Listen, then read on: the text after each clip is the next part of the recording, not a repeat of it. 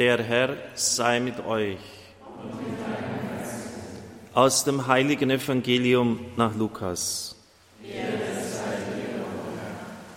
In jener Zeit sprach Jesus zu seinen Jüngern, ich bin gekommen, um Feuer auf die Erde zu werfen. Wie froh wäre ich, es würde schon brennen. Ich muss mit einer Taufe getauft werden und ich bin sehr bedrückt, solange sie noch nicht vollzogen ist. Meint ihr, ich sei gekommen, um Frieden auf die Erde zu bringen? Nein, ich sage euch nicht Frieden, sondern Spaltung. Denn von nun an wird es so sein. Wenn fünf Menschen im gleichen Haus leben, wird Zwietracht herrschen. Drei werden gegen zwei stehen und zwei gegen drei. Der Vater gegen den Sohn und der Sohn gegen den Vater. Die Mutter gegen die Tochter und die Tochter gegen die Mutter. Die Schwiegermutter gegen ihre Schwiegertochter und die Schwiegertochter gegen die Schwiegermutter. Evangelium unseres Herrn Jesus Christus.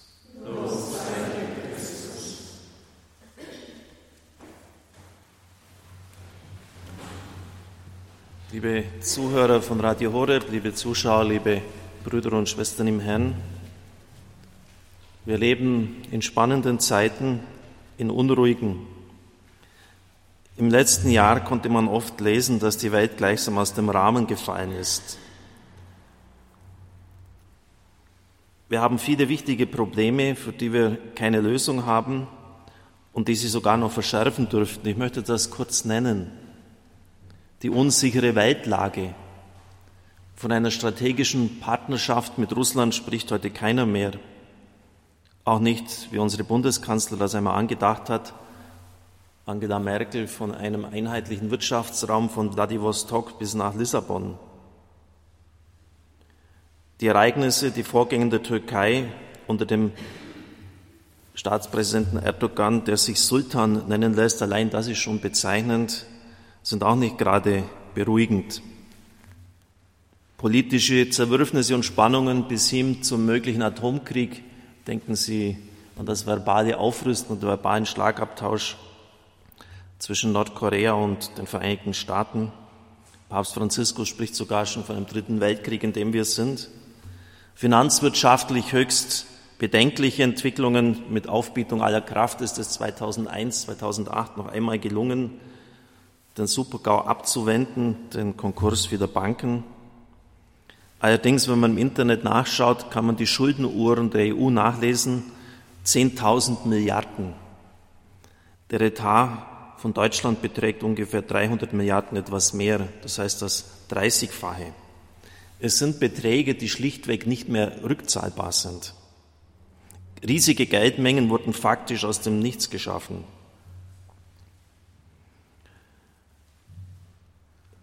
Professor Dr. Hahn der einem Netzwerk 800 Professoren in Deutschland und anderen Ländern zur Diskussion zusammengeschlossen hat, schreibt, unsere Wirtschaft hat den Pfad der Nachhaltigkeit verlassen und bildet stattdessen voneinander unabhängige Blasen gigantischen Ausmaßes, die in kurzer Zeit mit gewaltigem Getöse platzen werden. Letztlich scheitert alles an der menschlichen Gier und dem Verlust an Gottesbindung. Es fehlen gesunde Grenzen. die Änderung des Klimas mit den Wetterextremen, die Unfähigkeit, auch unseren Konsum irgendwie zu steuern oder einzuschränken, denn wenn alle so leben würden wie wir, dann bräuchten wir zwei oder drei Erden. Das Flüchtlingsdrama, der Entwicklungsminister Dr. Gerd Müller sagt, das ist erst der Anfang. Denn durch den Klimawandel werden etliche Gebiete in Afrika nicht mehr bewohnbar sein. Die Bevölkerung wird bis zum Jahr 2050 sich verdoppeln und bis zum Jahrhundertende dann nochmals, sodass wir mit Flüchtlingen in zweistelliger Millionenhöhe zu rechnen haben. Und dann so viele Ungerechtigkeiten, die globalen Regelwerke der UN, der World Trade Organization und dem Weltfinanzsystem sind nicht kohärent aufeinander abgestimmt und wie er in seinem Buch unfair schreibt, wohl mit Überlegung und wissentlich. Der Lebensschutz, gentechnologische Veränderungen, Familie, die nicht mehr verstanden wird als exklusives Zusammensein von Mann und Frau, sondern dort, wo Menschen Verantwortung füreinander übernehmen, egal welchen Geschlechts, inklusive Adoptionsmöglichkeiten. Liebe Brüder und Schwestern im Herrn, wir hören gleichsam das Donnergrollen am Horizont. Die Zeichen der Zeit sind wirklich, ohne dass man jetzt ein apokalyptischer ist oder Sachen übertrieben darstellt, sind nicht nur auf Wind, sondern auf Sturm gestellt. Und das erinnert mich an etwas, was schon zweieinhalb Jahrtausende hinter uns liegt, an Ereignisse in Jerusalem in den Jahren 598, 597 vor Christus. Im zweiten Buch der Könige, Kapitel 24, sind wir davon unterrichtet, was damals geschehen ist. Der babylonische Großkönig hat sein Heer vor Jerusalem aufgestellt, die Stadt belagern lassen und er erscheint dann höchstpersönlich vor der Stadt. Der König von Juda mit seiner Mutter, seinen Dienern, Fürsten und Kämmerern beschließt, sich zu ergeben. Er geht zum König von Babel hinaus. Alle Schätze des Hauses des Herrn werden ihm ausgeliefert.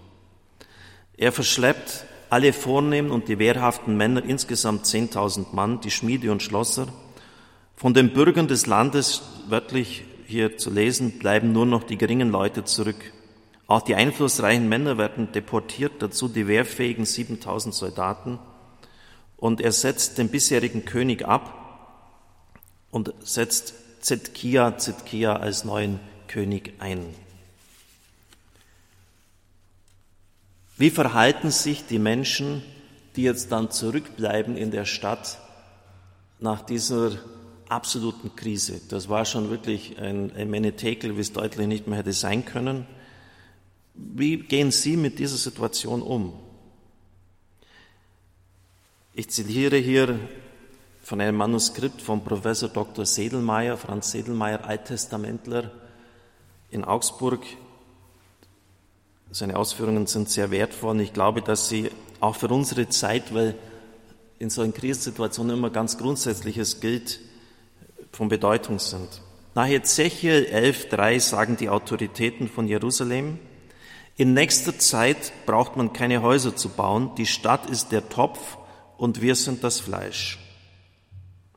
Das heißt, die von der ersten Eroberung Jerusalems verschonten haben die Schäden an den Häusern und der Stadt notdürftig behoben. Weil die Häuser und die Stadtmauern noch stehen, wähnen sie sich in Sicherheit und fahren fort mit ihrem gewohnten eingeübten Verhalten. Die Krise wird gar nicht wahrgenommen. Sie wird als Schönheitsfehler angesehen, der durch kleine Reparaturen zu beheben ist. Die Vertreter dieser Auffassung vertrauen auf das, was an äußeren Beständen und an Strukturen noch da ist. Die Frage, ob denn das Leben und das Zusammenleben stimmen, kommt gar nicht einmal vor. Einen Anlass für die Veränderung des Verhaltens sehen sie nicht. Die Zeitgenossen Ezechiels legen einen Optimismus an den Tag, der sich an der Weisung Gottes vorbeimogelt und auf Wahrung des Besitzstandes pocht. Ihnen muss Ezechiel sagen, dass die äußeren Sicherheiten, auf die sie vertrauen, zur Falle werden. Gerade darin werden sie das Gericht Gottes erleben. Vor dem Gericht Gottes schützen weder sanierte Gebäude noch selbst errichtete Denkmäler und öffentliches Ansehen. Ezechiel stellt stattdessen die schonungslose Frage nach dem Leben hinter den Fassaden. Also das ist die erste Möglichkeit. Ein kleiner Unfall kann ja mal passieren. Wischen wir den Dreck weg und dann geht es einfach weiter wie bisher. Da gibt es aber noch Leute im Land, die sind noch schlimmer, die Kriegsgewinnler. Bei der ersten Eroberung Jerusalems wird ein Teil der Bevölkerung deportiert, unter ihnen auch Jezechel mit seiner Frau. Manche, die verschont worden sind, glauben nun, dass ihre Stunde gekommen sei. Sie sehen die Verschleppung von Angehörigen ihres Volkes als willkommene Gelegenheit, es sind ja meistens die Vornehmen weggeführt worden, sich auf ihre Kosten zu bereichern und die eigene Position auszubauen. Nach Ezechiel 11.15 sagen die in Jerusalem zurückgebliebenen von den Exilierten, sie sind fern vom Herrn. Das Land ist uns zum Besitz gegeben. Wissen Sie, was das heißt? Ist doch gar nicht so schlecht. Die Häuser von denen, der Reichtum ist jetzt hier, gehört uns. Ohne, gibt keinen Schaden ohne Nutzen. Ezechiel weist diesen Anspruch schroff zurück. Eine Theologie oder eine Frömmigkeit, so Professor Sedelmeier, die Erfolg als Zeichen einer besonderen Nähe Gottes deutet, kommt nicht von Jahwe. Es ist eine Ideologie der Sieger. Mehr noch.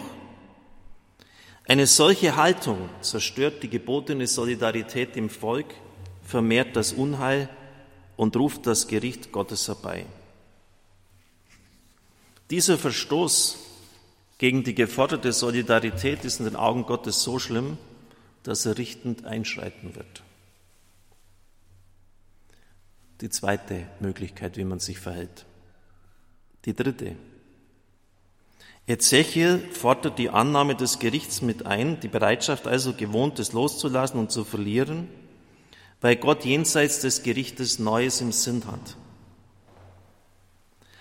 Eine Strategie der Menschen der damaligen Zeit, diesem Verlieren aus dem Weg zu gehen, besteht darin, die Gültigkeit des göttlichen Wortes in Frage zu stellen.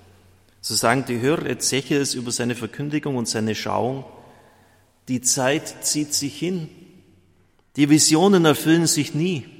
Ezechiel 12, 22. Und die Vision, die er hat, handelt von viel späteren Tagen. Er weiß, sagt, für ferne Zeiten. Ja, das ist schon richtig, was der Mann sagt, aber uns betrifft es ja nicht mehr. Erst viel später.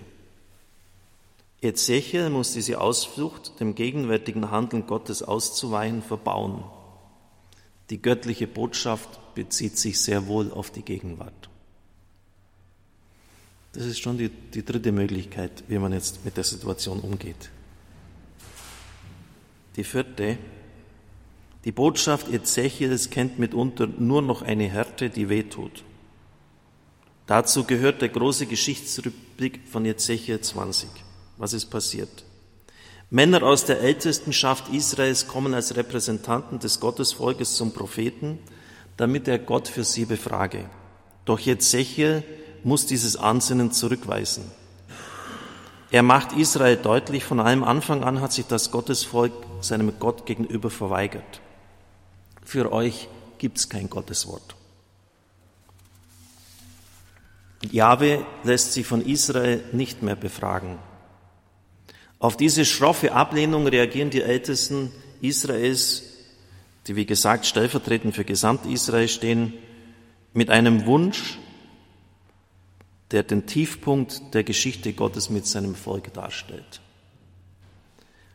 Ezechiel 20, 32 wir wollen wie die anderen Völker sein, wie die Völkerstämme in anderen Ländern. Wir wollen Holz und Stein verehren. Wir wollen Holz und Stein verehren. Mit anderen Worten, wenn Jahwe sich weigert, uns eine Antwort zu geben, dann verleugnen wir unsere eigene Glaubensgeschichte.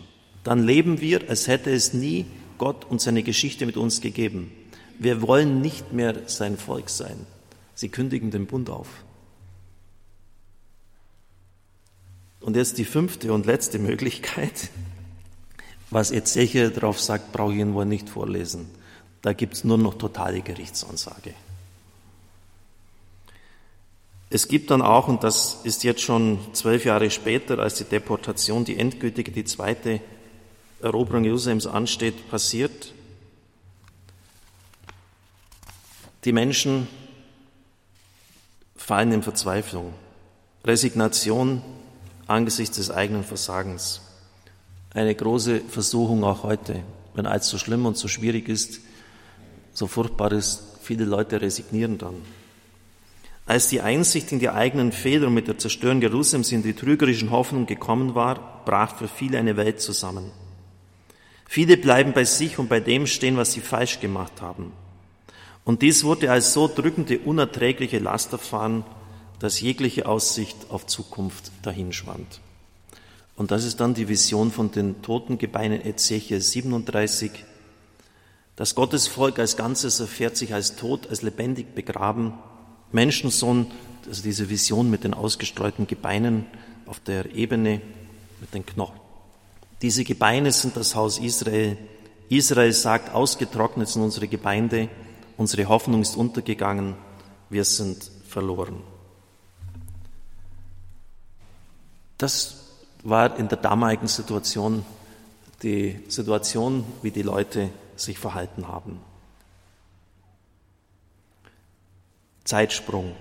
Zwölf Jahre später, das vielleicht einschneidendste Ereignis in der Geschichte Israels, Zidkia stellt die Tributzahlungen an den Großkönig von Babylon ein, an Nebukadnezar. Eine offene Kampfansage. Der lässt sich nicht lange zum Tanz bitten, kommt mit einer gewaltigen Streitmacht, also zwölf Jahre später, nochmals vor Jerusalem. Und diesmal ist die völlige Vernichtung angesagt. Die Bevölkerung wird komplett deportiert. Der Tempel wird eingeäschert, der große salomonische Tempel. Damit hört auch der Kult auf und das Königtum in Israel endgültig und für immer beseitigt. Das Letzte, was Zidkia, den der babylonische Großkönig lebendig in die Hände bekommt, auf dieser Welt sieht, ist, wie seine Söhne vor seinen Augen niedergemacht werden. Anschließend wird er geblendet. Liebe Brüder und Schwestern im Herrn, das war dann die Folge. Und ich glaube, dass das, was Ezechiel damals gesagt hat, erkannt hat, wie die Leute reagiert haben, geradezu etwas Archetypisches ist. Das sind eigentlich die fünf Grundmöglichkeiten, wie man sich verhalten kann. Schwamm drüber, ist doch gar nicht so schlimm. Wir reparieren die, die Mauer, steht dann wieder, das wird so schnell keiner einnehmen. Die anderen sagen, ist doch gar nicht so schlecht. Die haben uns da einiges zurückgelassen, das gehört uns. Wir profitieren noch von der Not. Das dritte ist, dass man sagt, ja, die, die Zeit ist schon schwierig, aber das wird sich erst viel später erfüllen. Wir, wir sehen das alles nicht mehr. Die vierte Reaktion ist, dass man völlig gegen Gott rebelliert und aufbegehrt. Der hat sich eh nie um uns gekümmert, jetzt kann er uns auch ganz egal sein. Und die fünfte Reaktion ist, dass man völlig resigniert und verzweifelt. Das sind eigentlich fast archetypische Situationen, wie man in schwierigen Situationen sich verhalten kann. Was hätte man denn tun sollen, liebe Brüder und Schwestern? Was wäre denn richtig gewesen? Auch da gibt der Prophet eine Antwort. Ezechiel darf seine Zeitgenossen nicht mit ihren Fehlern allein lassen. Er fordert auf, sich Gott zuzuwenden. Er will nicht den Tod, sondern das Leben. Ezechiel verlangt Einsicht in eigenes Fehlverhalten und umkehrt zu Gott als die entscheidende Tat des Lebens, anstatt sich mit der Betrachtung des eigenen Versagens selbst im Weg zu stehen. Die Vision der, mit der Knochenebene geht ja weiter. Es kommt von Gott ein Ruach her, ein Wind, ein Geisthauch, der wieder Leben in die ausgetrockneten Gebeine hineinbringt. Gott ist ein Gott des Lebens. Wo Israel das eigene Ende, den eigenen Tod erfährt, ist Gott nicht am Ende. Er kann und wird die Gräber öffnen, eine neue Zukunft eröffnen. Auch angesichts des eigenen Todes auf den Gott des Lebens zu schauen, mutet Jahwe durch das Wort des Propheten seinem Volk in der äußersten Krise zu. Das Wunder des Lebens und des Neubeginns ist möglich, aber nur von Gott her. Liebe Brüder und Schwestern im Herrn, nur das wird uns noch retten. Das Leben von Gott her gestalten. Bei den wesentlichen Lebensentscheidungen im politischen Miteinander, wirtschaftlichen Fragen, was willst du denn tun, Herr? Was willst du denn?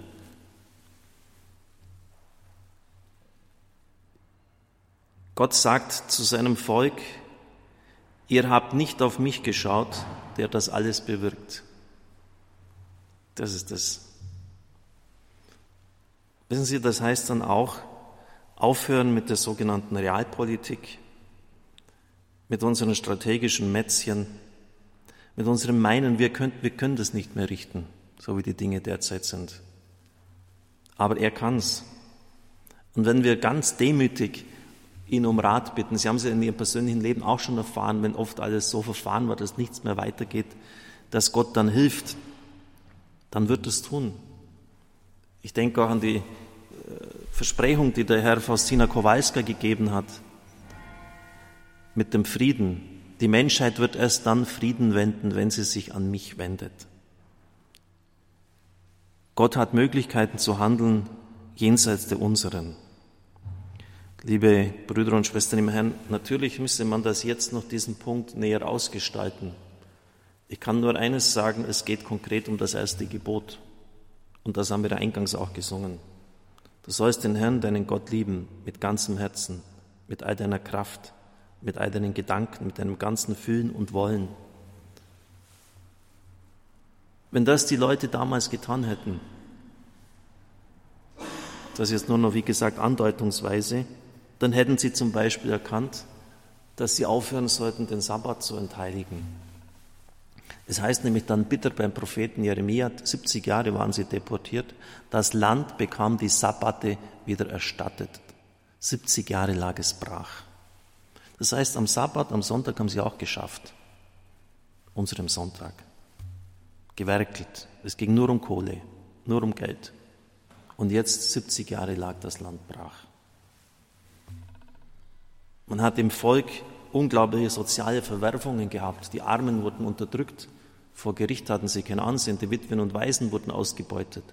Das hätten sie zum Beispiel erkennen können, dass das anders werden muss. Und vor allem dann nicht völlig hirnrissige, wahnsinnige Beschlüsse zu fassen, jetzt gegen den babylonischen Großkönig aufzubegehren. Also da kommen dann Dinge heraus, wo, man, wo jenseits von Gut und Böse sind wenn man nicht mehr in der Gnade Gottes steht. Liebe Brüder und Schwestern im Herrn, mein Professor damals für Altes Testament in Augsburg, Kilian, war eine Koryphäe, hat ein Buch geschrieben, Propheten sprechen uns an. Ein kleines Büchlein, einfach verständlich. Und ich habe nie gedacht, dass die Botschaft dieser Leute, obwohl schon gefühlsmäßig in der Steinzeit angesiedelt, also ewig weit weg von uns, so unvorstellbar aktuell ist. Wir haben es noch in der Hand. Wir können es ändern. Aber nur, und das ist nicht umsonst einfach nur ein Slogan von uns, nur ein Leben mit Gott wird die Situation noch ändern können. Amen.